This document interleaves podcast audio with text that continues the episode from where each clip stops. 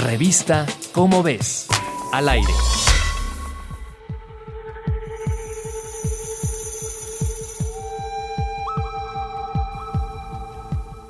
Investigadores del Instituto de Biotecnología de la UNAM y del Instituto Nacional de Medicina Genómica de la Ciudad de México llevaron a cabo el estudio del genoma perteneciente a pueblos originarios más completo que existe.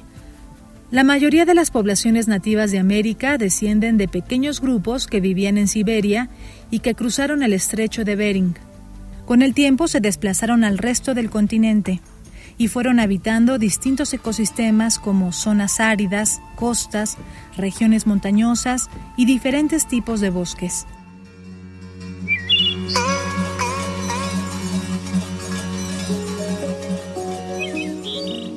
Con la llegada de población española en el siglo XV, se modificaron grandes poblaciones que habitaban en el continente. Su herencia genética muestra la huella de ancestros europeos y en menor escala asiáticos y africanos. Pese a este intercambio, hubo grupos que mantuvieron su identidad genética. Recientemente se estudiaron 100 genomas. De estos últimos se eliminaron 24 que tenían más de 15% de genoma no nativo. Los 76 restantes tienen un genoma que corresponde en 97% al de ancestros nativos americanos.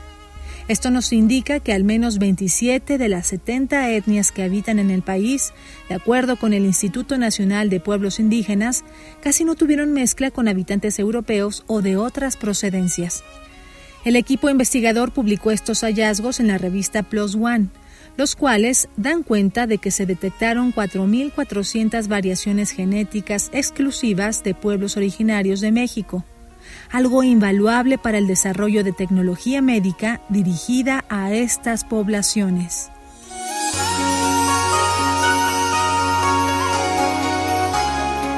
Lo que nos une, lo que nos distingue, y las raíces más profundas de nuestra historia y cosmovisión están en las páginas de la revista Cómo ves, hoy más que nunca, fascinante con el mundo de la ciencia.